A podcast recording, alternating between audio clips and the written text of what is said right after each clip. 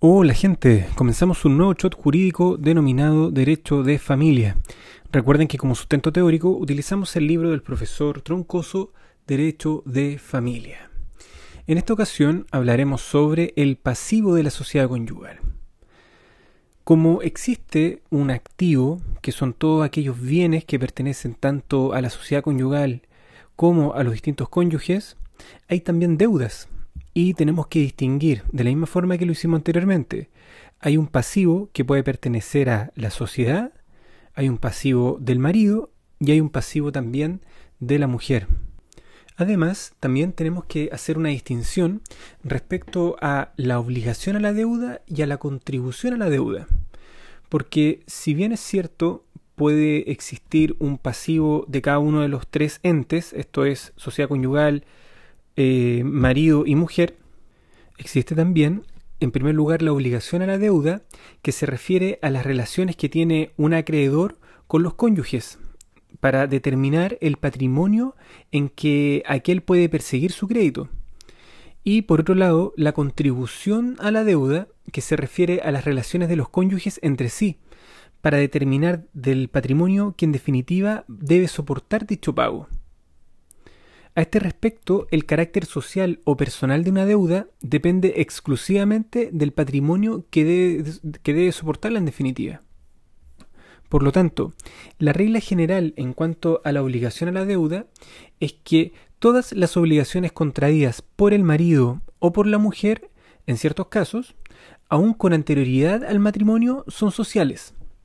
La sociedad es obligada al pago de todas ellas, y los acreedores pueden perseguirlas sobre los bienes sociales. Ahora, hay casos excepcionales en que solamente quedan obligados los bienes de la mujer, pero los del marido y la sociedad no. En conformidad al artículo 137, inciso primero del Código Civil, dice lo siguiente. Los actos y contratos de la mujer casada en sociedad conyugal solo la obligan en los bienes que administre en conformidad a los artículos 150, 166 y 167.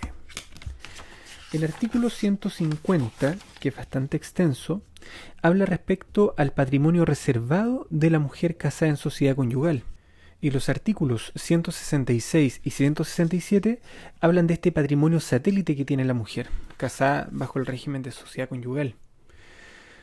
Por lo tanto, por las obligaciones originadas en actos o contratos ejecutados o celebrados por la mujer casada en régimen de sociedad conyugal, los acreedores no podrán perseguir los bienes que administra el marido, sino solo los bienes del patrimonio reservado de la mujer o los que administre ésta como separada de bienes en virtud de los artículos 166 y 167, estos patrimonios satélites. Respecto a la contribución a la deuda, la regla general es que todas las obligaciones contraídas durante la sociedad conyugal por el marido o la mujer son sociales. Esto en virtud del artículo 1740 en su numeral 2.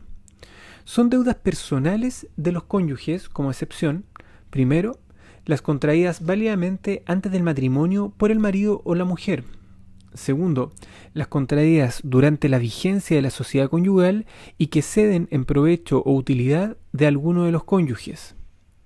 Y tercero, las que la ley pone expresamente a cargo de los cónyuges como las obligaciones meramente legales y las multas y reparaciones pecuniarias a que sea condenado alguno de ellos por delito o cuasi delito. Artículo 1748. Bien, con este preámbulo vamos a dejar este shot hasta acá y en el próximo hablaremos directamente sobre el pasivo de la sociedad conyugal. Un abrazo, que estén muy bien.